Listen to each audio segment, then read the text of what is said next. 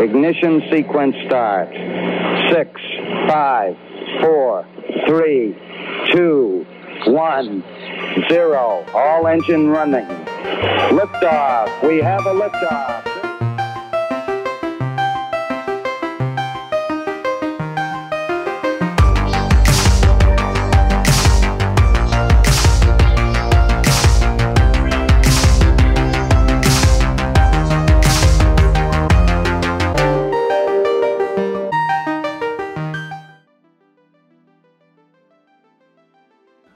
Tal? Bienvenidos y bienvenidas a una edición más del podcast de Top Learner, el episodio número 31.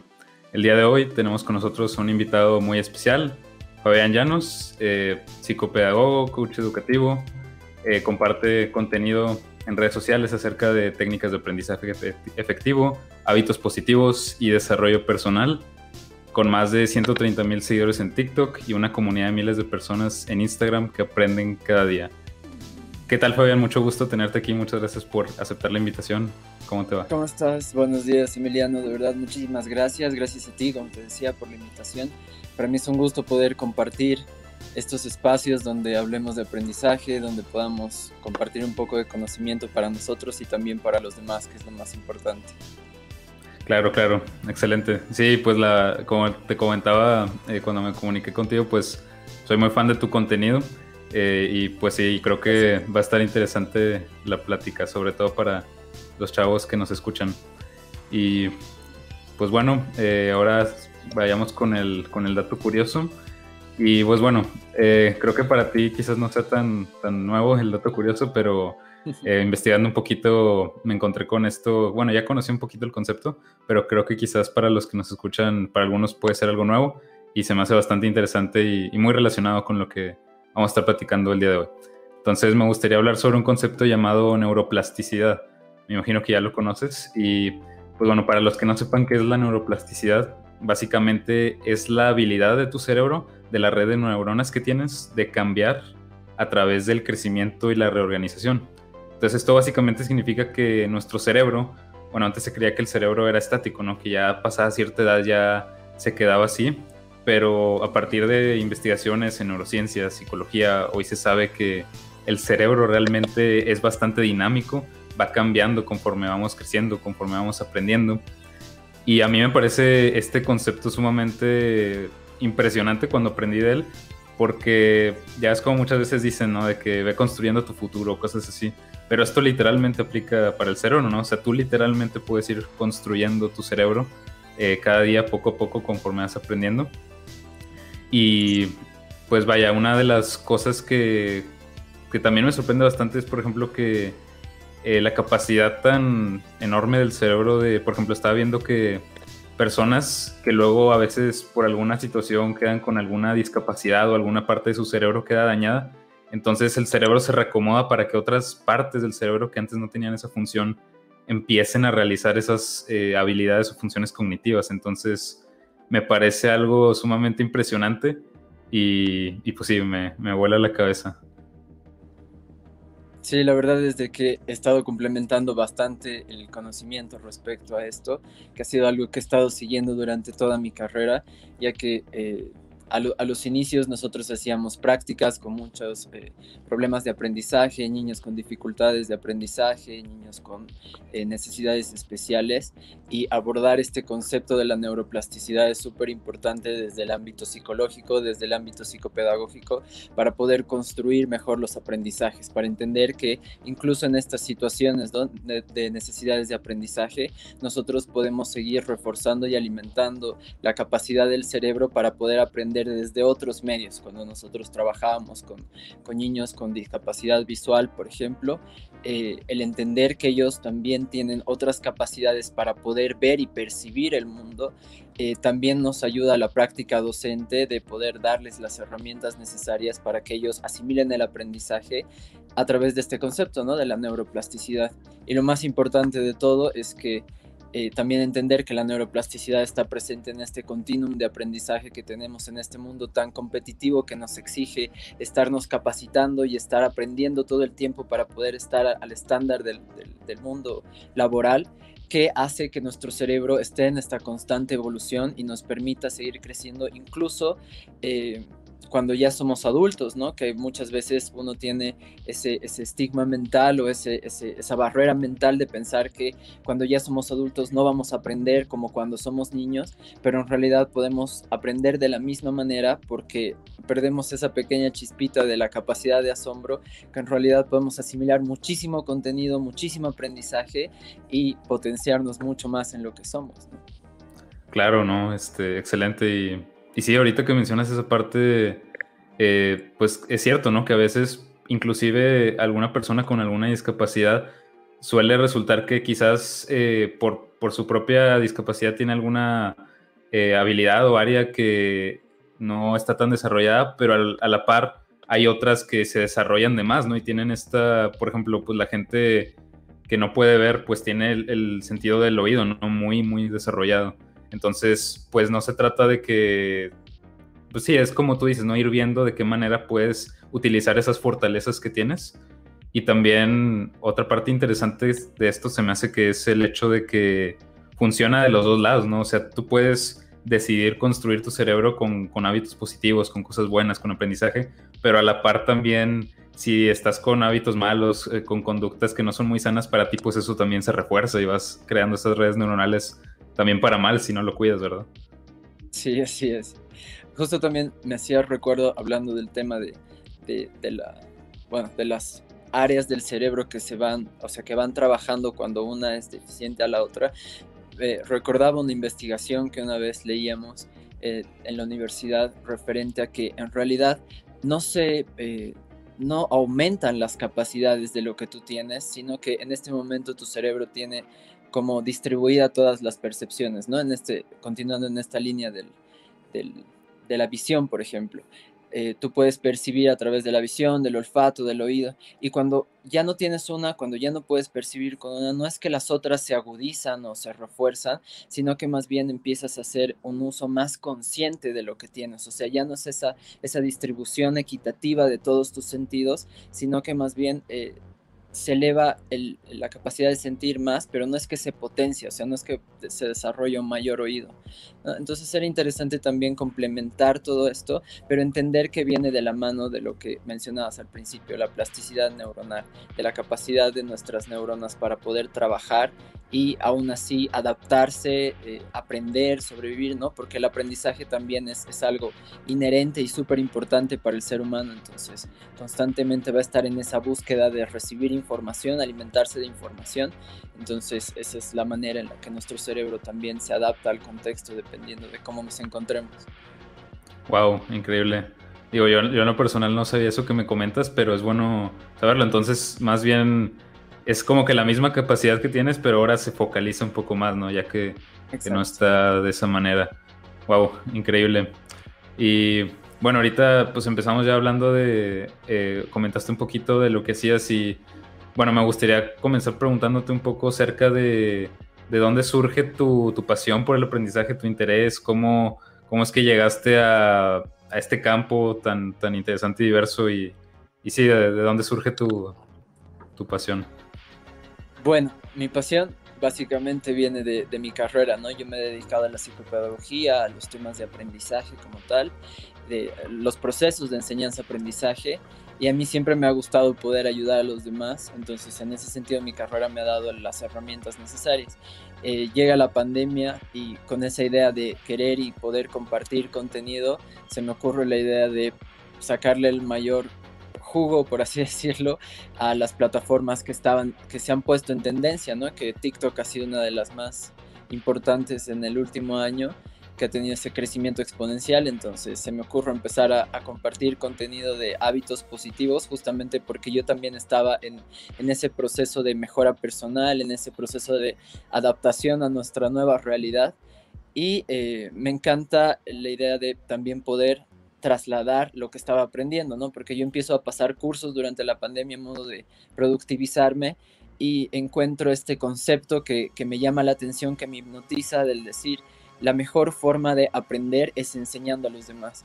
Entonces se me ocurre la idea de poder enseñar lo que estaba aprendiendo a través de TikTok, como que aterrizando y, traspasando mis, mis aprendizajes en videos y bueno, si lo veían y les gustaba me parecía eh, una idea inicial, ¿no? Cómo, cómo empieza todo esto. Entonces, así es como empiezo a, compartir lo que yo hacía, empiezo a compartir la manera en que estaba aprendiendo y de pronto empiezo a encontrar también mucho contenido referente a el aprendizaje, al desarrollo personal y veo esa necesidad de las personas en, en seguir este tipo de contenido porque realmente eh, es, es, esta herramienta, el aprender a aprender que, que no nos enseñan en, en, las escuelas, no nos enseñan en la universidad, no nos enseñan, no siempre nos dicen tienes que prestar más atención, tienes que concentrarte, tienes que tomar buenos apuntes, tener un buen cuaderno, tener, ¿no? Pero nunca nos dicen cómo hacerlo. Entonces ahí es donde explotan mis redes sociales porque me empiezan a escribir ayuda, ayuda, yo quiero aprender esto, yo quiero saber cómo hacerlo, yo quiero saber cómo aprender, porque no estoy aprendiendo nada, porque me cuesta concentrarme, porque me está yendo mal en mis, en mis clases eh, en línea, entonces ya empiezo a agarrar esa pasión por ayudar a los demás y eh, eh, complemento también con los trabajos que he empezado a tener, ¿no? que era capacitación docente de las áreas rurales en mi país, eh, hacer eh, asesorías personalizadas en tema de orientación vocacional. Entonces ya en ese sentido personalizado empiezo a trabajar con todas las personas que se me acercaban, que me preguntaban, que me escribían y agarro esa pasión por, por el aprendizaje y yo también empiezo a investigar mucho más, mucho más y así es como surge todo esto.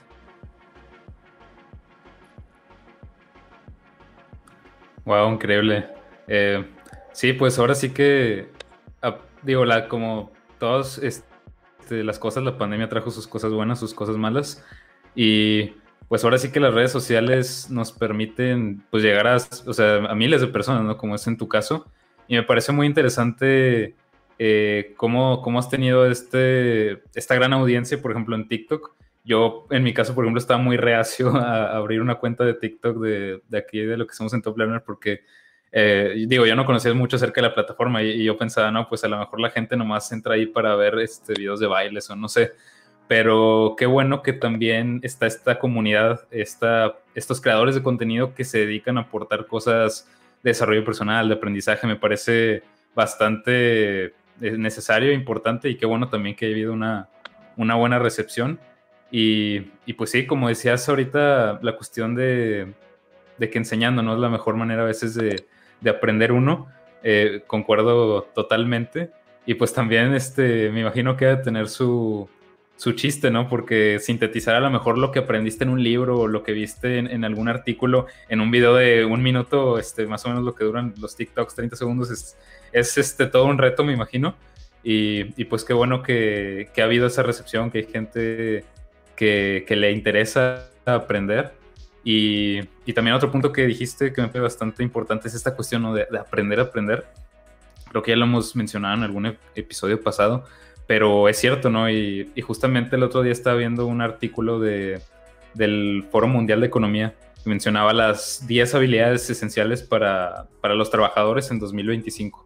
Y una de las primeras era esa, ¿no? El cómo aprender a aprender, porque ahorita pues en un mundo, en un mundo tan cambiante, te tienes que adaptar muy rápido y aprender cosas nuevas. Entonces, pues qué bueno que si no es en la escuela, por lo menos en el internet, que es, tiene, casi todos tienen acceso a él, podamos ir aprendiendo esto.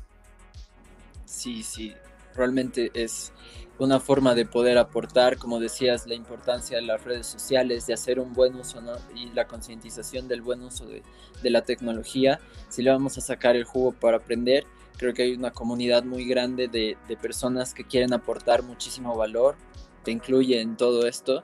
Entonces, eh, acá en mi país he tenido la oportunidad también de conocer a muchas personas involucradas al, al desarrollo personal, al coaching, a la meditación, a, a las finanzas, con, con, los que hemos creado una comunidad eh, de compartir contenido de valor y realmente admiro a todos ellos eh, por ese, ese granito de arena que quieren dejar a través de su contenido y realmente cuánta cantidad de gente también está en, esa necesidad, en ese, lo que te decía, ¿no? El, el, aprendizaje es inherente y aunque muchas personas entren a ver bailes y entren a ver los trends de, de TikTok o de cualquier plataforma, realmente hay también esa sed de poder aprender algo nuevo, de poder tener contenido de valor Entonces hay una buena recepción, así también como hay rechazo, como hay haters en todo lo que, en todo lo que se hace, ¿no? No todos siempre van a estar de acuerdo con, con tu trabajo, con lo que hagas, pero lo importante es poder aportar a aquellos que tienen ganas de hacerlo y a aquellos que tienen las ganas de transformar,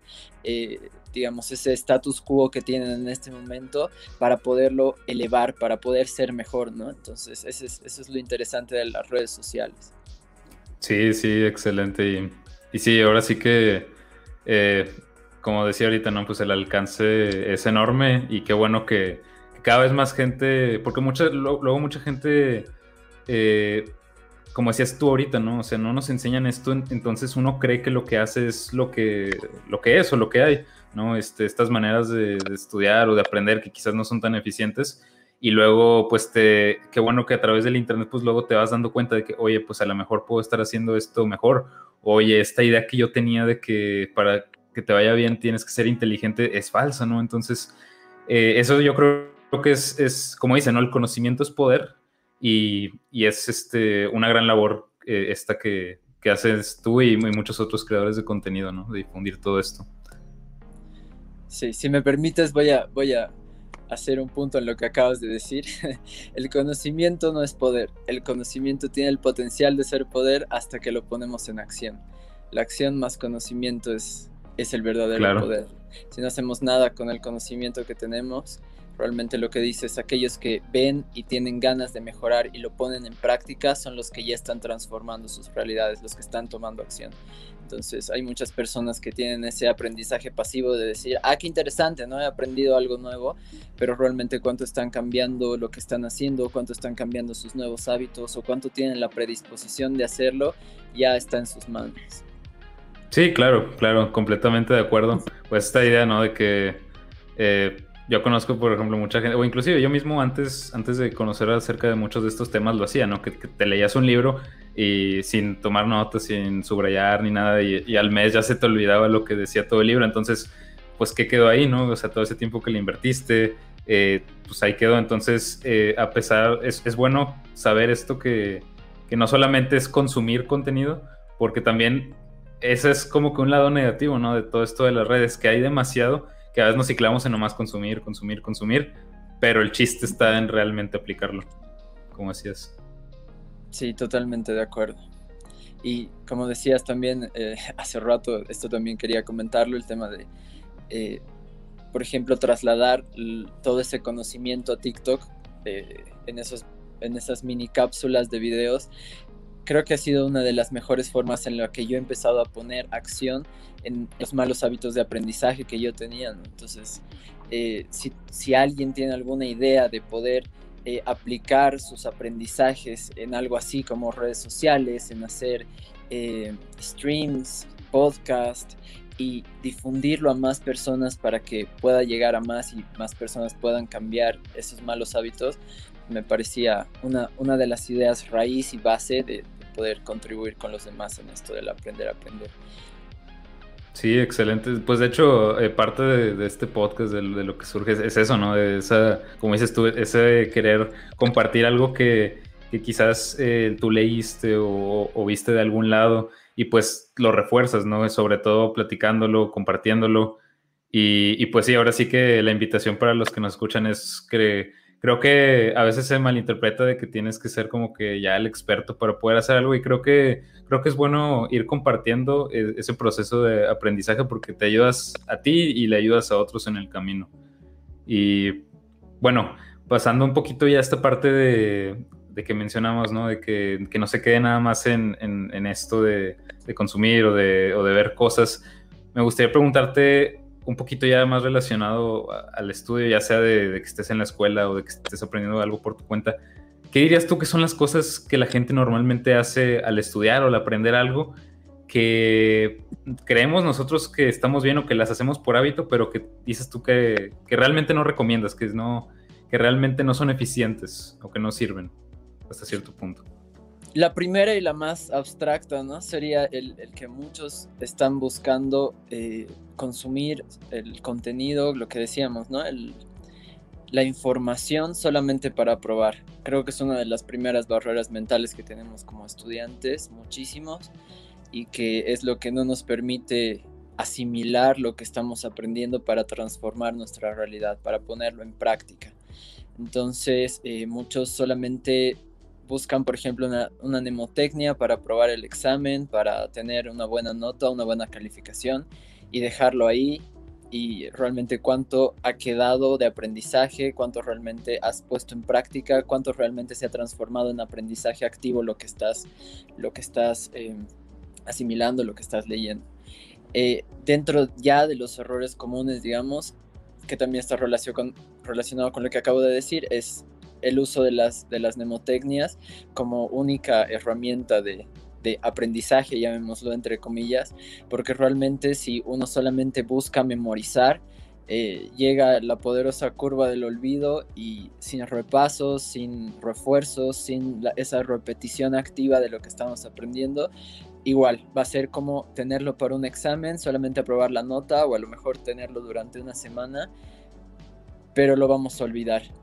Eh, otro error es que no le damos la importancia que se merece a nuestro aprendizaje. O sea, siempre nuestras sesiones de estudio o cuando nos vamos a dedicar a ese tiempo de aprendizaje, lo lo degradamos a un segundo plano y es algo que sucede comúnmente y con muchas personas con las que he trabajado que me gustaba implantarles este, este concepto de que si tú no le das a tu tiempo de aprendizaje esa relevancia de que tiene un horario establecido y no respetas eso por ti mismo, eh, no vas a respetar realmente tampoco eh, ese proceso de mejora que estás buscando. Entonces muchas veces uno pone en segundo plano y dice, a ver, tengo muchas cosas que hacer, pero cuando tenga tiempo voy a estudiar y en realidad debería ser al revés, es decir, tengo mis horarios de estudio establecidos y después cuando tenga tiempo voy a hacer X o Z cosa que tenga que quizás es eh, un poco menos importante que mi horario de estudio. Entonces, cuando yo empiezo a estructurar mis hábitos y mi cerebro de esa manera diferente,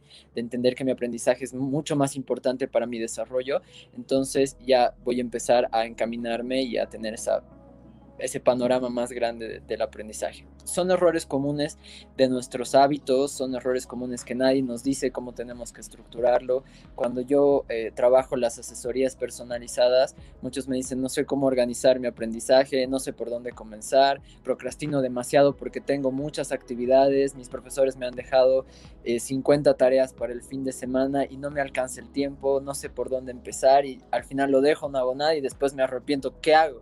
Entonces, es, ese tipo de hábitos es importante empezar a, trabajarlos, a organizar las pequeñas tareas, a eh, evitar las distracciones, a dejar de procrastinar, ¿no? Empezar a, automotivarnos con, con esas pequeñas actividades, una agenda, ese, ese, tipo de cosas que son básicas, pero que son esenciales para cambiar nuestros hábitos de aprendizaje.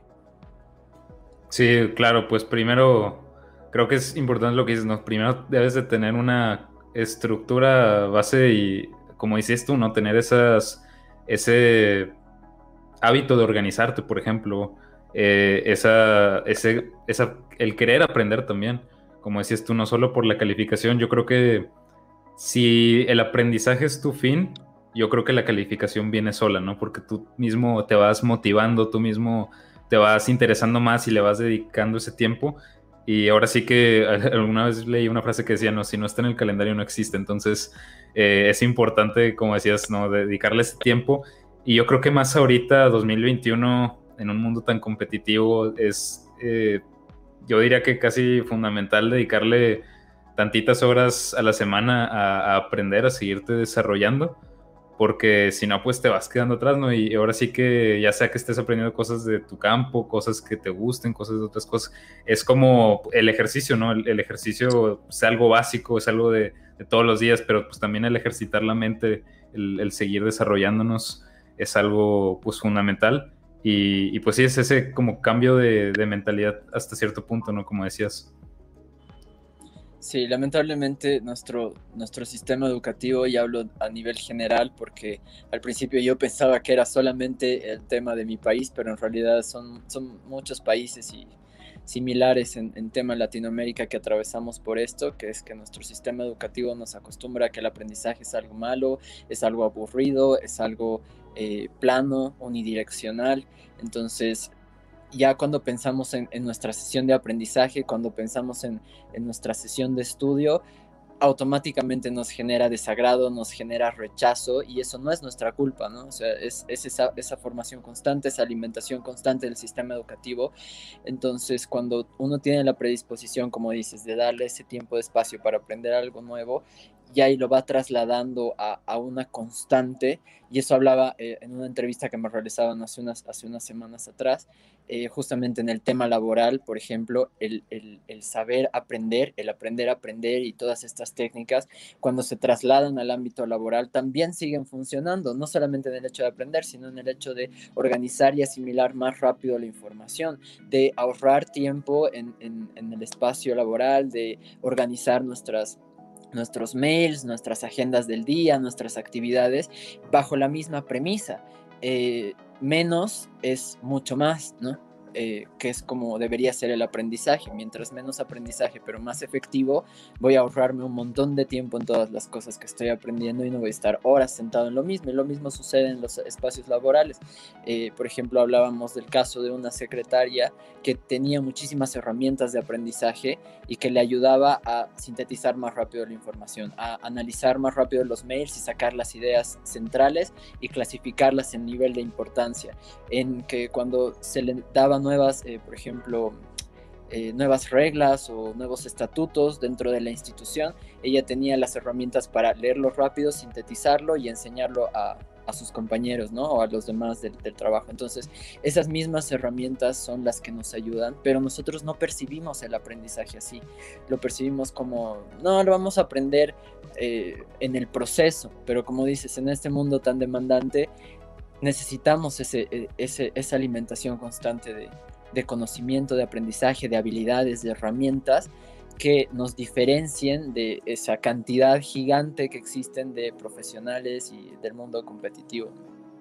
Sí, sobre todo eh, creo que eso que dijiste es importante porque también muchas veces como, como jóvenes o como estudiantes decimos, bueno, está bien, me sirven todas estas cosas de aprendizaje para para que me vaya un poquito mejor en la escuela y así, pero quizás a veces no es tan evidente que también es fundamental tener estas habilidades en el campo laboral, pero pues tú que, tienes experiencia ahí, como decías, eh, te das cuenta de que sí, ¿no? Que, que, no solamente es para que te vaya bien en la escuela o para que tengas mejores calificaciones, sino que el aprender a aprender, pues te sirve realmente para todo y sobre todo muy importante en allá en el campo laboral. Entonces, eh, sí, es sumamente importante. Y, bueno, me gustaría también preguntarte relacionado a esto. La mayoría de nuestra audiencia son estudiantes, eh, ya sea de preparatoria, universidad. Eh, entonces, como poniendo un poquito este, un ejemplo más concreto, con, tomando en cuenta este perfil, digamos, muchos estudiantes lo que hacen, o, el típico estereotipo, ¿no? Es saben que van a tener un examen y su manera de estudiar es este, una noche antes, tres horas, se ponen a, releer todo y hacer esto. Entonces, bueno, ya nos dimos cuenta que eso, eh, pues evidentemente no, no, sirve mucho, no funciona. Eh, ¿qué, qué, qué, le recomendarías tú a un estudiante que quizás hace esto el día de hoy? ¿Qué le dirías tú que son los elementos esenciales que no pueden faltar en un método de estudio? Algo así como extrapolándolo a, a, lo, a lo más esencial, ¿no? Ok. Hay tres cosas, hay tres elementos que siempre trabajo como, como lo básico, que es la recomendación que, que les doy a todos. Organización o... Eh, ay, se me fue la palabra. Em, bueno, pero es algo así como la organización previa mental a lo que vas a hacer, eh, los repasos y la constante autoevaluación o la retroalimentación. Creo que es lo esencial. Un poco desglosándolo, ¿a qué me refiero con, el tema de la organización? El poder saber qué voy a aprender, qué estoy aprendiendo, para qué me va a servir, ¿no? qué elementos voy a poder extraer, el revisar rápidamente todo mi contenido, eh, dónde, dónde lo voy a organizar, en qué días voy a poder estudiar. El repaso es esto de que no solamente estudie un día, sino que a través de esta organización previa yo sepa los días en los que voy a poder repasar el contenido para reforzarlo dentro de mi cabeza, para mantenerlo eh, en esa constante práctica y el tema de la evaluación, que es el siempre estar eh, buscando métodos o formas de poder evaluarme lo que he aprendido y ponerme en esa situación de, por ejemplo, eh, un simulacro de una evaluación o un simulacro de un examen que me dé la confianza de que lo que estoy aprendiendo lo voy a poder aplicar no solamente en mi examen, sino mucho más allá, o sea, que mi aprendizaje sea consolidado, sea solidificado. Entonces, si yo sé manejar estos tres elementos, ya puedo agregar las técnicas que quiera de manera personalizada para concentrarme mejor, para tener mejor memoria, para tener mejor organización, pero en, esta premisa de estos tres elementos que hacen la base de un método de estudio. Excelente, excelente. Y ahorita ese último punto que tocaste, eh, porque hay muchas, yo sé, yo he visto muchas, muchas técnicas, este, ahora sí que hay de todos los colores y sabores, no sé si todas sirvan, si todas, este, sean lo que prometen, pero lo que sí mencionaste es ese punto de personalizarlo, ¿no? Entonces, eh, yo como estudiante que a lo mejor tengo eh, pues cada quien aprende de manera distinta, cada quien tiene ciertas cualidades o fortalezas que lo ayudan a aprender de cierto modo u otro. ¿Qué los, le recomiendas a los estudiantes para que sepan personalizar ese método de estudio? ¿no? ¿Qué es lo que hay que saber para poder ir agarrando esas técnicas que me funcionen mejor a mí? Ok. En función de lo que decías primero, totalmente de acuerdo. Cada cerebro es una particularidad. Todos tenemos formas de aprender o formas de hacer nuestro aprendizaje más significativo, por lo que en esa gran cartilla de técnicas y de, sugerencias y de tips y de, cosas que existen para poder aprender mejor, a lo mejor no todas nos van a funcionar o las que no me funcionan a mí le van a funcionar muy bien a otro. Entonces, para, para un poco personalizar esa, esas particularidades, es importante conocerme, entender eh, qué son, o sea, cómo yo voy a asimilar mejor el aprendizaje, dónde le pongo más sentimiento, qué son las cosas que más me gustan al momento de aprender o específicamente sobre las asignaturas que estoy aprendiendo.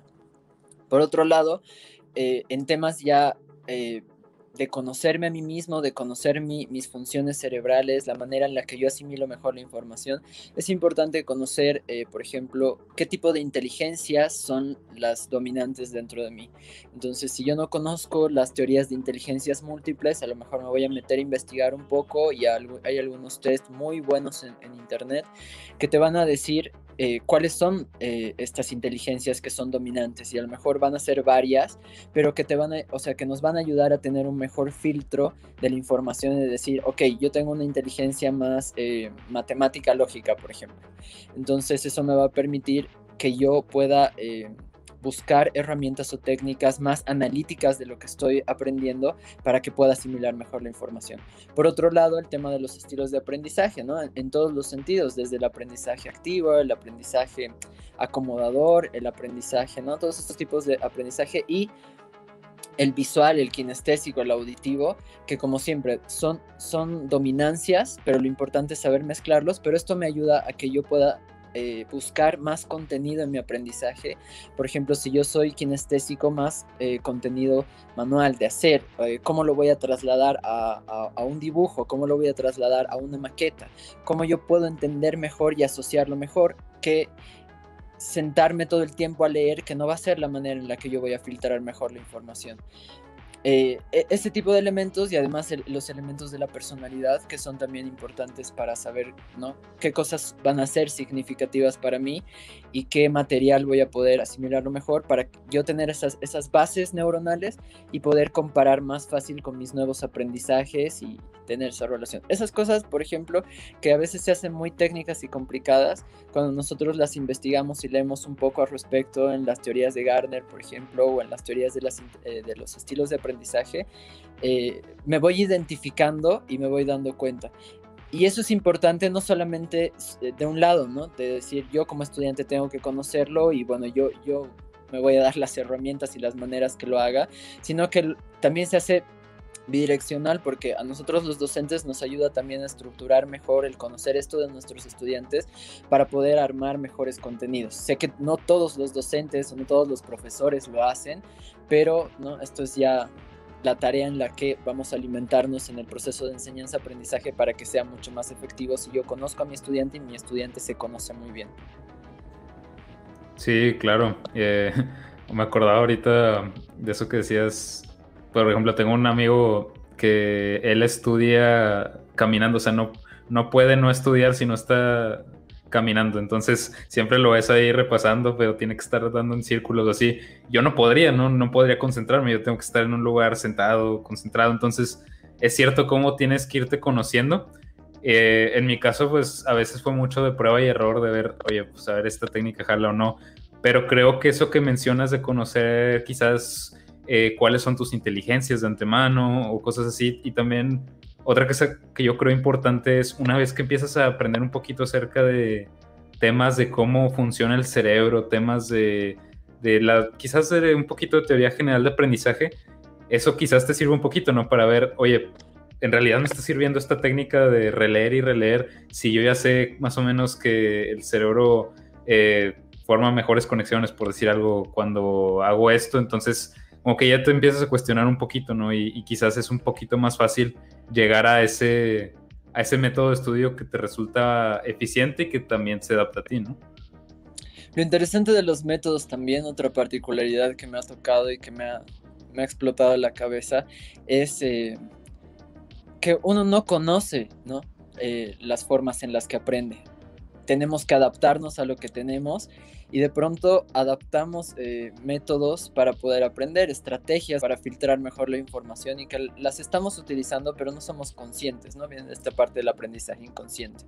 Entonces, eh, cuando uno escucha y conoce esto, lo que hablabas de las teorías básicas del aprendizaje y el funcionamiento del cerebro, de pronto hace clic en su cabeza y dice, ya estoy yo utilizo esta técnica, ni siquiera la conocía, pero es la manera en la que yo aprendo mejor. ¿Y qué pasa si la traslado bajo la misma premisa a otras áreas y de pronto empiezan a mejorar su, su, estilo, o bueno, sus aprendizajes como tal, porque ya con esa teoría más la práctica constante es como que ya saben cómo trasladarlo a otras áreas. Entonces me ha pasado con, con algunas de las personas que he trabajado en las asesorías que de pronto lo han ido eh, poniendo en las diferentes asignaturas o en las diferentes áreas que tenían para, para desarrollarse y ¡pum! Así aprendizaje al 100%. Wow, sí, excelente. Y, y bueno, también respecto a, los métodos de estudio, por ejemplo, ya una vez que conocemos algo que en mi caso particular fue complicado, ya una vez que empecé a aprender un poquito acerca de estos métodos, fue bueno, cómo lo integro todo, cómo, cómo hago que todo esto, este, todos los elementos funcionen y jalen en, un solo sistema, por así decirlo. Y, bueno, en mi caso particular, pues me ha funcionado el tener algún tipo de sistema, ¿no? De que, ah, no sé, concentro a lo mejor en una libreta eh, lo que quiero repasar y ahí más o menos anoto cuándo, dónde, o sea, creo que quizás tiene un poquito de valores, tiene valor eso de como que sistematizarlo o centralizarlo para que no se te esté perdiendo todo de, ah, este, cómo lo espacio, a ah, cómo eh, sé qué estudiar y qué no. Eh, no sé, me gustaría escuchar un poco tu opinión y, si recomiendas ah, algo que, algún tipo, algo sobre cómo integrarlo todo para que lo sigas haciendo, ¿no? Para que se convierta realmente en un hábito y no se vuelva tan complicado que te desmotives. A ver, me parece interesante lo, que cuentas, porque justamente eh, una premisa es el no abarcar demasiado. A veces cuando queremos poner muchísimas técnicas y tratar de mejorar, nos saturamos y ninguna nos funciona porque realmente no, no le damos ese proceso eh, paulatino y chiquitito de poderlo adaptar y volverlo un hábito en nuestro aprendizaje. Entonces, por ejemplo, el tema del ensayo y error es algo que funciona para muchos porque van haciendo la prueba de cuáles técnicas eh, les funcionan. Eh, no sé, en, las dificultades que estén teniendo para, en su aprendizaje, pero parte de conocerse a uno mismo es también poder identificar cuáles son las áreas en las que estoy teniendo falencias o por qué, por ejemplo, una pregunta de esas potenciadoras es, ¿por qué no estoy haciendo que mi aprendizaje sea divertido y sea agradable para mí? O sea, ¿por qué me es tan tedioso hacer algo o por qué detesto hacer esto? Entonces ahí como que hay procesos que no se están manejando bien y poderlos identificar nos ayuda a que, por ejemplo, no te gusta aprender porque no sabes cómo memorizar o te cuesta mucho la parte de la memorización. Entonces, cuando, cuando eh, quieres eh, exponer o cuando quieres, no sé, dar una evaluación, te ridiculizan o, la pasas mal por ese tema en particular. Entonces, si yo extraigo esa idea en la que, digamos, esa área no me funciona, pero esa es la área en la que yo tengo la deficiencia, puedo aplicar una o dos técnicas para ir eh, como que incrementando la, el área que, que, tengo muy baja y mi proceso de aprendizaje ya va a mejorar, porque a lo mejor las, las otras áreas no están mal o no están, o sea, está trabajando de forma armónica, pero el proceso de memorización es porque no conozco cómo hacerlo bien. Entonces intento memorizar repitiendo muchas veces y como te digo, al final no me funciona y termina dándome una mala pasada. Entonces, e, ese sería, ¿no? Un tip importante, el poder saber en qué cosas yo necesito trabajar en este momento, cuáles son las que me están, digamos, perjudicando más, porque a lo mejor yo no me concentro bien al estudiar, que es algo también que, que me comentan bastante, que me piden ayuda bastante. Yo no me puedo concentrar. Y les digo, pero ¿qué pasa cuando te concentras? Ah, cuando me concentro cuando, cuando algo realmente me interesa y me gusta, le presto toda mi atención, me va muy bien en mis evaluaciones, aprendo más de lo que necesito, hago investigación. Entonces, el problema ahí, lo que hay que cambiar es la concentración. Entonces, a lo mejor una o dos técnicas que puedas aplicarlas y ver que te funcionan van a hacer el cambio radical en tu aprendizaje como tal. Entonces, a veces, como te digo, no es abarcar todo lo posible, sino ver esas pequeñas particularidades y empezar a hacer los ajustes ahí. Si encuentro y puedo regularizar mejor lo que estoy aprendiendo, entonces ya no necesito más técnicas, ¿no? Tengo que continuar con lo que estoy haciendo y que ese proceso de aprendizaje ya no sea ese, ese proceso tedioso, odioso, molestoso, sino que más bien yo me siento y diga, voy a aprender porque ya sé cómo. Entonces me voy a divertir, la voy a pasar bien, mi aprendizaje va a ser un momento ¿no? Eh, significativo para mí y ahí ya lo va trasladando al resto del proceso de aprendizaje.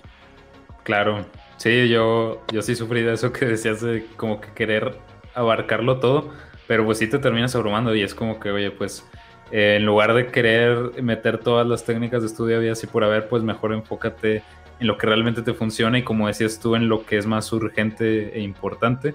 Y también pues eh, quizás irlo como que escalando, ¿no? Pues como yo creo que en muchas cosas, ¿no? O sea, es, es muy difícil que tú quieras empezar ya con todo hecho, todo terminado, entonces creo que a veces es más complicado si quieres meter, por ejemplo, el, el, espaciar el, el, estudio, el meter tal técnica ya lo quieres meter todo en uno, quizás eh, primero pues que te acostumbres a, no sé, a estudiar de manera concentrada y luego ya haces esto y luego ya haces lo otro, o sea, vas como que mejorando y mejorando, subiéndole tantito el, nivel cada vez, ¿no? En lugar de querer abarcarlo todo de un centón que puede ser muy abrumador y te puede eh, desmotivar bastante, ¿no?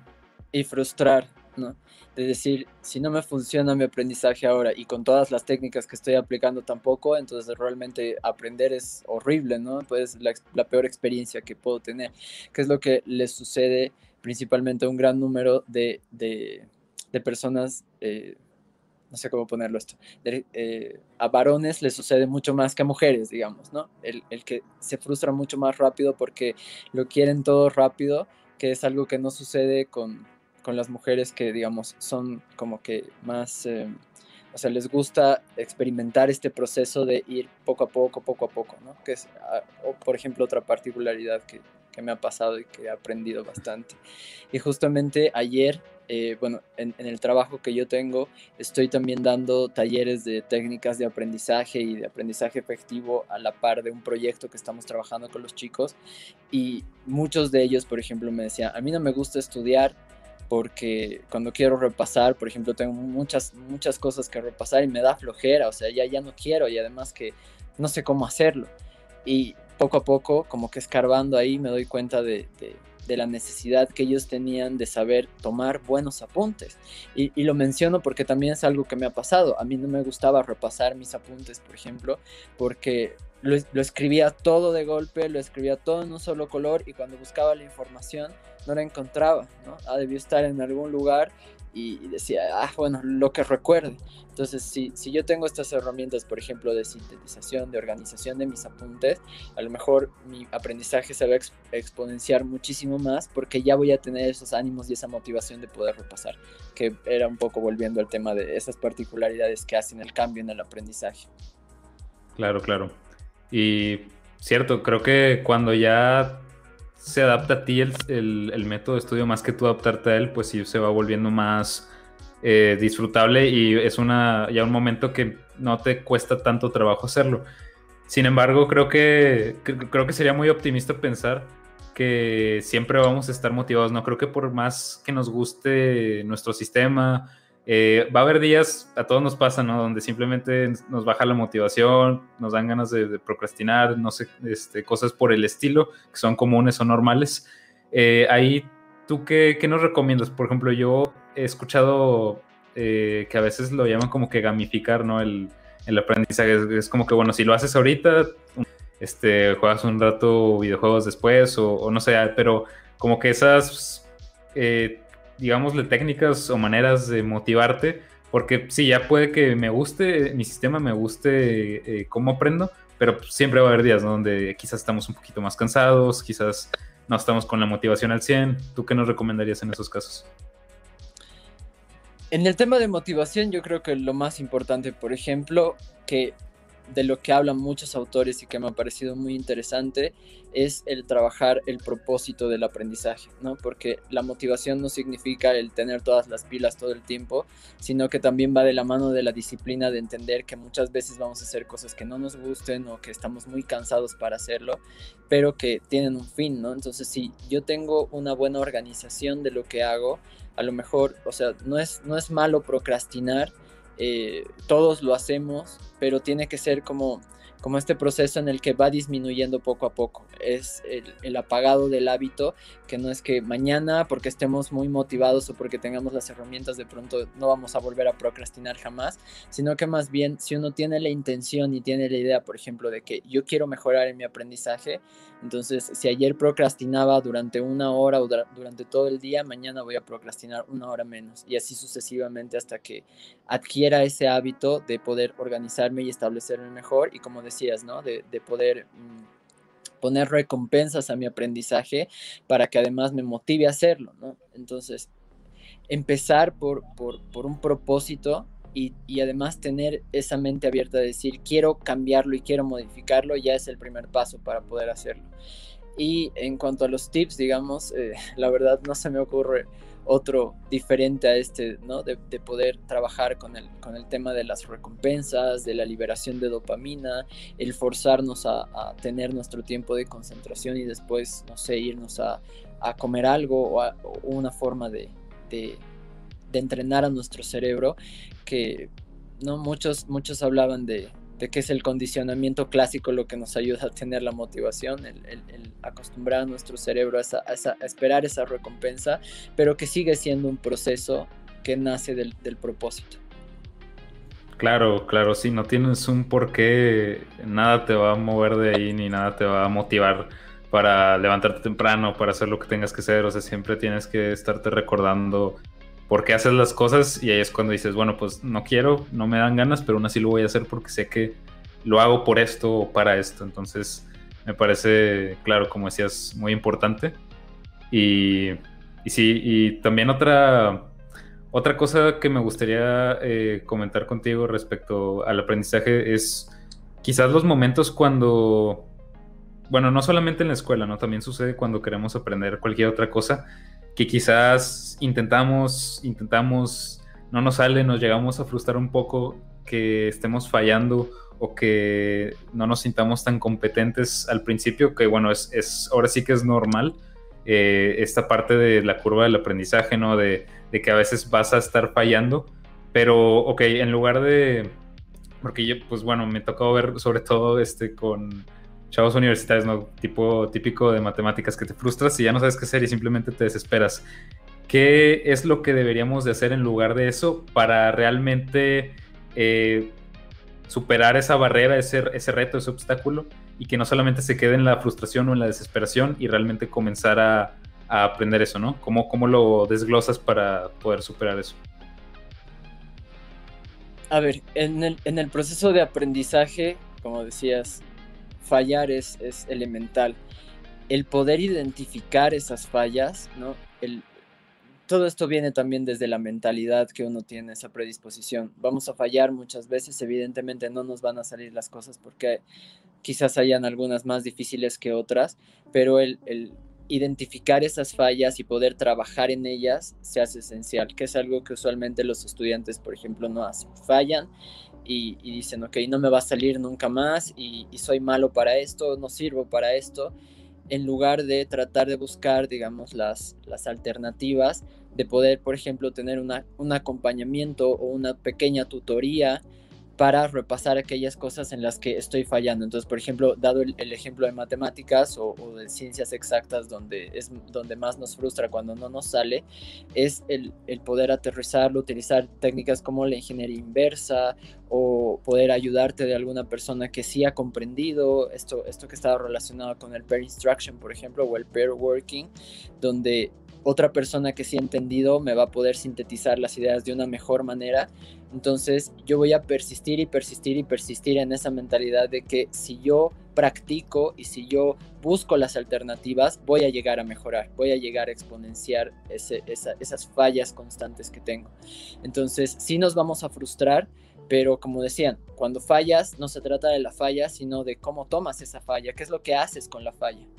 Entonces, si nos frustramos y tiramos todo, a lo mejor estamos también tirando nuestra, oportunidad de, un mejor crecimiento, pero es mejor buscar las alternativas como estas de no voy a buscar un, video tutorial que me lo pueda sintetizar mejor o voy a hacer este tema de la ingeniería inversa donde voy a comenzar desde el final para entender qué es lo que está sucediendo en el proceso me voy a ayudar de aplicaciones que me sirven para poder entender digamos más a fondo y me voy a ayudar de otra persona que sí sepa para, para hacer ese acompañamiento y el pair working juntos.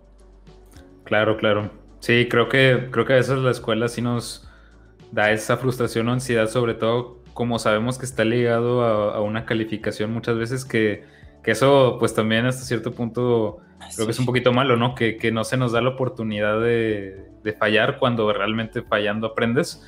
Y pues sí, digo, ahora sí que pues digo, no, no se va a cambiar el sistema de un día para otro, pero sí es ver esa mentalidad de, bueno, a lo mejor reprobé este examen, pero no es el fin del mundo, ok, ¿qué puedo hacer? ¿Qué puedo ver el cómo sí, ¿no? Como decías tú, creo que, eh, pues sí, mucho depende nada más de, cambiar ese, ese pensamiento de, ok, este, ya no sé qué hacer, mi vida se va a acabar, a, ok, no, simplemente me equivoqué como cualquier ser humano, a ver qué puedo hacer, cómo puedo mejorarlo, este, como decías tú, ver la ingeniería reversa, muchas cosas que que uno puede hacer y, sobre todo creo que algo que a veces cuesta un poquito, pero que es muy necesario es pedir ayuda, ¿no? Simplemente eh, decir, eh, no sé, se me está dificultando y siempre, yo creo que si, si, lo, si uno lo pide de buena manera, siempre hay compañeros, maestros que están dispuestos a, ayudarte, ¿no? Y a, a facilitarte ese aprendizaje. Sí, principalmente también los, los maestros ahora, bueno, aquellos por los que me saco el sombrero, que están bastante dedicados más ahora en esta situación de, la educación virtual, donde ha salido a luz que muchos no están para nada dedicados al aprendizaje o, o esa, ese sentido laboral de, de, querer enseñar a los demás, pero aquellos docentes que, que sí tienen esa predisposición y ponen el esfuerzo, más bien eh, somos los que esperamos que los estudiantes nos pregunten, somos los que esperamos que los estudiantes nos digan, necesito ayuda en esto, no he entendido esto, cómo puedo mejorarlo. Entonces, a veces cuando no se genera ese, ese sentido de confianza, también están los compañeros, ¿no? Que está respaldado por la ciencia, que alguien que sí ha entendido te lo va a explicar mucho más fácil en sus propias palabras y te va a ayudar en ese acompañamiento. Pero muchos eh, en la escuela, en el colegio, no lo hacen porque es, lo que hablábamos al principio, ¿no? Este constante de que el aprendizaje es tedioso, de que para qué me voy a reunir a aprender si tengo otras cosas mejores y más divertidas, entre comillas, que hacer. Entonces, eh, vamos apartando el tema del aprendizaje y no nos damos estrategias para poder exponenciarlo. Recibimos un examen o, o una evaluación en la que hemos fallado y en lugar de tratar de identificar nuestras falencias para repararlas, simplemente decimos, ok, paso, voy a, a, ver si estudio para el próximo, si me va bien, pues todo bien, porque ya es que me da flojera estudiar porque voy a seguir fallando. Entonces, no estamos haciendo lo que, lo que decía, no, estamos haciendo esos ajustes en, en, los lugares, o sea, en las áreas en las que tenemos esas deficiencias un poco más pequeñas, entonces no estamos trabajando en, en potenciar nuestro aprendizaje. Y es algo que se hace como ya costumbre en los estudiantes y que es algo que constantemente hay que irles trabajando y decirles, ok, está bien aprender, está bien fallar y bueno, fallar las veces que sea necesario, Eh, bueno, pero ya ese es otro tema también de la práctica docente, ¿no? De la evaluación, de cuánto nos castigan por, por fallar, por los errores que cometemos, el, el, cero, que al final termina siendo una frustración gigante para todos los estudiantes. Entonces, ahí también podemos debatir y discutir bastante el sistema educativo que está fallando, pero también es parte de la responsabilidad del estudiante poder gestionar esa, su motivación, su mentalidad y su autoaprendizaje, ¿no? Con sus herramientas. Sí, claro. De hecho, en, un episodio pasado hablamos con, un profesor de, matemáticas, eh, muy amigo mío, y, me decía, ¿no? Eh, esta, me decía, tu educación depende de ti. Y eso es cierto, ¿no? O sea, ahora sí que, pues, el sistema tendrá sus errores, pero al final del día uno tiene que ver por sí mismo y uno tiene que responsabilizarse. Y pues como decías, ¿no? si, si reprobaste, si fallaste, pues ver cómo hacerle, porque eh, mm, también el otro día vi una TED Talk de, no me acuerdo cómo se llama, pero el fundador de Khan Academy, donde decía, ¿no? Justamente que la escuela, eh, llegamos a la escuela y no nos enseñan bien, o sea, no salimos con las bases al 100%, porque digamos que para pasar necesitas un 70, entonces sacas este, 70 de panzazo y ya pasas al siguiente nivel pero pues esas bases no quedaron bien establecidas. Es como si tú hicieras una casa de dos pisos y, las bases de esa casa no estuvieran al 100, no estuvieran tan estables, pues eventualmente puede que se derrumbe, puede que tengas más dificultades en el futuro ya aprendiendo cosas más complejas, pero bueno, ahora sí que si tú empiezas a tomar esa responsabilidad de decir, bueno, quizás no me fue muy bien, eh, pero ver cómo sí seguir este, desarrollándote, aprendiendo y sobre todo ya cuando creo que ya cuando eres universitario, que en teoría ya estás viendo cosas que te interesan y que te gustan más, pues sí, no ver cómo, cómo seguir desarrollándote a pesar de que puedas tener esos fallos o obstáculos, ¿no? Sí, así es. Y también eh, en eso que hablaba, que siempre es bidireccional, ¿no? Si bien nosotros tenemos la responsabilidad y está en nuestras manos el aprendizaje a través de la manera en la que vamos a aprender, eh, también tiene que haber ese aporte de, el que está siendo el guía, el tutor, el mentor de, de, lo que estás aprendiendo y las estrategias que te va a dar, que también hacen parte fundamental de la motivación, ¿no? Muchos tenemos nuestros referentes docentes universitarios o profesores del colegio que realmente eh, ponían de su parte y trabajaban un montón para tener una didáctica, una cartilla didáctica muy variada y que se te queda porque te interesa y de pronto dices, no sé si era, por ejemplo, tu profesora de lenguaje, tú dices, yo quiero estudiar lenguas porque mi profe de lenguaje era lo máximo y me ha hecho amar lo que, lo que, lo que hacía. Entonces, esa, esa doble, esa responsabilidad compartida del docente como guía para la construcción de esas competencias necesarias es mucho más importante en la escuela, en el colegio, que ya luego también en la universidad, que es como que un, poquito menos, pero igual de importante, porque ya eh, como que en la universidad sí se te da un poco la responsabilidad a ti de, de, cuánto vas a aprender, de cuánto esfuerzo le vas a poner, pero en la escuela que es un poco más obligado, llamémoslo así, eh, es donde los docentes más bien deberían poder tener esta, esta didáctica y entender el proceso de aprendizaje y el proceso de enseñanza de los estudiantes para que no sea solo su responsabilidad, porque si yo como docente voy y, solamente expongo y recito mi, mi, como decían en uno de mis trabajos, los docentes vienen a caroquear sus diapositivas eh, porque las leen así, tal cual están, ni siquiera le ponen color, ¿no? Yo he visto esos casos y se van, o sea, gracias chicos, adiós. Ni siquiera preguntas ni nada, entonces uno hace odiar el aprendizaje, uno, le hace odiar el aprendizaje, le hace odiar lo que, lo que está aprendiendo. Entonces, sí es mi responsabilidad, pero ¿qué está haciendo el docente para que yo me interese por esto, para que yo ponga de mi parte? Entonces, es este complemento constante, pero que una vez más, si yo como estudiante no tengo esa predisposición, esa mente a poder generar mi, mi propio cambio y mi propia transformación, tampoco se va a generar nada. Sí, no, y, bueno, desde mi punto de vista creo que los profesores tienen una labor muy importante que también es el fomentar esa curiosidad, ¿no? Porque como decías tú, muchas veces yo conozco mucha gente, ¿no? Que decía, yo pensaba que iba a dar esta materia, que si filosofía, que si no sé, con materias que quizás las asocias con algo aburrido y te vas con un profesor bastante bueno que te hace despertar esa curiosidad por ese tema y resulta que te termina gustando bastante. Entonces sí puede, sí, es, es una influencia bastante importante y y sí, sobre todo para los, para los profesores que se esfuerzan y que, que sí, siempre tratan de ver la manera de, de, interesar a sus alumnos y de ver que, cómo se siguen desarrollando, me, parece una labor muy, muy, muy importante.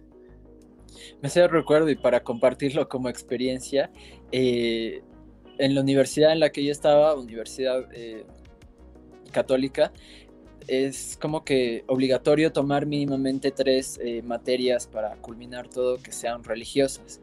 Y antes había como que una cartilla un poco más variada, pero teníamos esta materia que era aprender a convivir. Y como era obligada, muchos decíamos debe ser aburrida y muchas de las, de las materias religiosas lamentablemente son aburridas en la universidad. Y bueno, entramos a, a, la materia con, con, esa mentalidad y el docente que daba la materia era uno de los psicólogos que también nos había dado otras materias antes y hizo una materia increíble, relacionó el arte de convivir con los constructos psicológicos y nos hablaba de cómo somos, cómo nos relacionamos con los demás, en, la interrelación y la construcción psicológica. Y todos salíamos fascinados de esa clase y muchos, o sea, porque eran de todas las carreras que habían y los abogados, los ingenieros que salían de esa clase decían, yo quiero ser psicólogo por él, creo que me voy a cambiar psicología. Y, y está relacionado con esto, ¿no? De la motivación, de la didáctica, de además cómo te lo enseña, cómo te lo explica, cómo, cómo te involucra emocionalmente en, lo que estás aprendiendo, lo que hace la labor del docente tan importante, ¿no? Sí, claro, y, si a esa, y si a ese nivel ya más universitario te genera todavía esa, esa curiosidad, esas ganas, y para mí todavía sigue siendo aún más importante los, en los niños chiquitos, ¿no? Que apenas están descubriendo, es como que wow, y, eso sí, es sumamente importante y, una labor que ojalá este, cada vez más maestros empiecen a tomar en cuenta.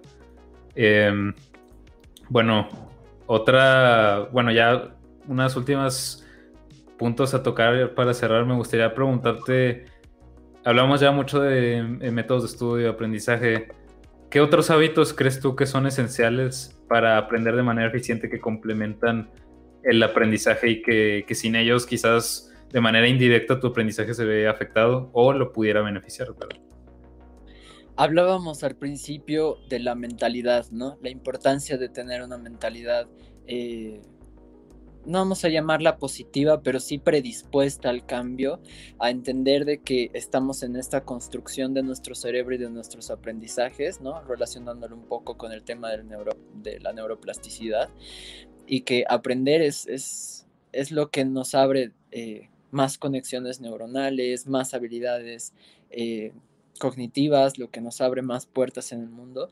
Entonces, empezar con la mentalidad me parece uno de los hábitos más importantes, el empezar, o bueno, el tener una visión diferente de la realidad y hallarle más bien los puntos positivos para trabajar en ellos, también como en los negativos, pero tomando acción, ¿no? Que eso es lo más importante.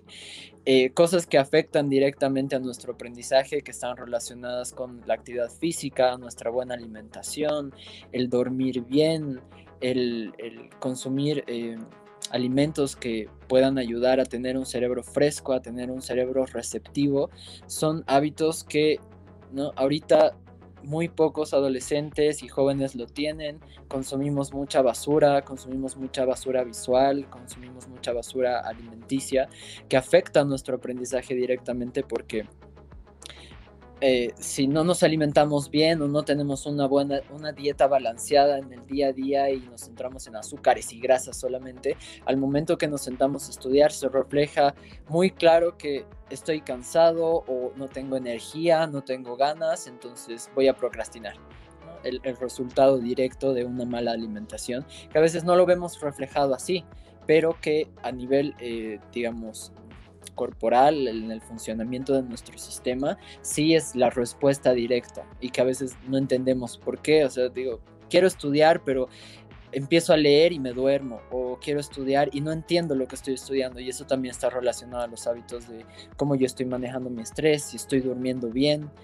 Eh, son cosas que, por ejemplo, en mi experiencia personal he ido trabajando con el, con el paso de los días. El tener, por ejemplo, una rutina de lectura pequeñita durante todos los días y el tener una eh, rutina de meditación me ha ayudado bastante a que el momento que yo me siento a estudiar, que me siento a, a practicar algo, eh, no sé, de la maestría, de, de, mi trabajo y de un montón de cosas de, de información que tengo que asimilar todos los días, eh, pueda relajar mi cerebro, pueda relajar de todo el estrés continuo que tengo para poder aprender mejor durante mis sesiones de, de estudio. Entonces, el asociar ese tipo de hábitos positivos a la vida, que es también el tipo de contenido que comparto porque justamente está relacionado a todo esto, me parece muy importante para potenciar el aprendizaje, pero siendo como hábito, ¿no? Poco a poco, paso a paso, uno a uno, no tratar de implementar todo de golpe, porque viene la frustración. Entonces, en ese proceso, eh, en, ese, en ese camino del, del, paso a paso de la construcción de nuestros hábitos positivos, creo que es importante identificar aquí también en qué cosas estoy fallando, ¿no? Qué cosas tengo que mejorar en mis hábitos, no solamente para mejorar de forma personal, sino para mejorar en mis aprendizajes. Wow, sí, eh, completamente de acuerdo. Y ahora sí que como uno no deja de aprender, uno tampoco deja de crecer como persona.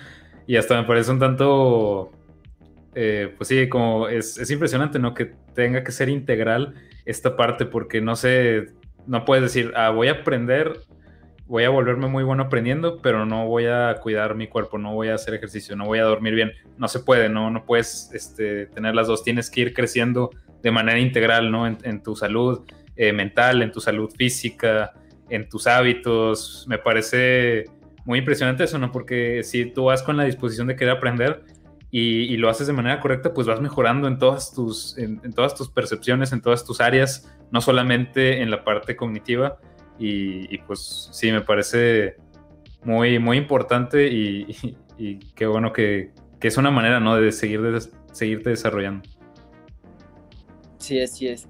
Es lo importante de, de ser en ese, en ese en esa visión sistémica que somos multidimensionales, pero en esa multidimensionalidad se complementa todo con todo. O sea, nuestro aprendizaje está relacionado con cómo nosotros, por ejemplo, nos comunicamos y nos relacionamos con los demás, en la manera en la que percibimos la realidad, en la manera en la que construimos nuestra autoestima, nuestra salud emocional, porque todas esas cosas siempre se van a complementar. Si yo tengo una mala salud emocional, eh, voy a tener eh, malas relaciones con los demás, voy a tener mal humor todo el tiempo, me voy a estresar y al momento de sentarme a estudiar voy a renegar, voy a, me voy a enojar, me voy a frustrar, entonces no voy a aprender y cuando me vaya a dormir eh, no voy a dormir bien porque estoy enojada. Entonces poco a poco se va haciendo como el efecto bola de nieve. Si mis hábitos son malos, entonces esto se va a ver eh, reflejado en el resto de las áreas en las que yo me desenvuelvo porque justamente eso, soy un, ser multidimensional, pero que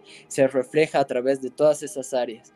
Eh, por eso es que el desarrollo personal y el tema del coaching se centra en trabajar es este campo gigante de lo que es el individuo para que se vea reflejado y potenciado no solamente en, el área, sino en, todo lo que trabaja en el, en el, día a día, en el constante, en la percepción, en el autoestima, en el, en el, desarrollo. Entonces, eso es, eso es lo, lo increíble de ser eh, seres humanos, no somos tan complejos y todo lo que hacemos se alimenta de todo lo que somos y de lo que construimos en el día a día. Sí, claro. Ahora sí que el chiste o la meta es ser 1% mejor cada día, ¿no? Como decías, no trates de, meterlo todo, no trates de saturarte, 1% cada día se va sumando y al final del año pues vas a ser una persona completamente distinta y para bien, ¿no? Es algo sumamente importante. Y bueno, última pregunta que me gustaría hacerte, ¿qué libros o herramientas recomendarías a estudiantes, eh, quizás para el estudio, para comenzar a aprender de más de estos temas, que les, si se interesan por ellos? Eh, ¿Qué herramientas para estudiantes tú recomendarías, libros que te han servido, no sé, algo al respecto? Eh, a ver, creo que hay bastante bibliografía eh, claro. en trabajo de desarrollo personal, algo que trato también de complementar en, en mí. Yo hace poco poco más, de, un poquito más de un año que realmente he empezado con el hábito de la lectura, porque yo era una persona odiadora de los libros, de leer, y ya en este, en este proceso de construcción he podido ya tener digamos, mejores herramientas para leer, para asimilar, entonces también estoy aprendiendo bastante. Eh, uno de los libros que, por ejemplo, más ha cambiado este tema de lo que hablábamos de nuestra mentalidad y la construcción de nuestros hábitos positivos para, para poder aprender mejor.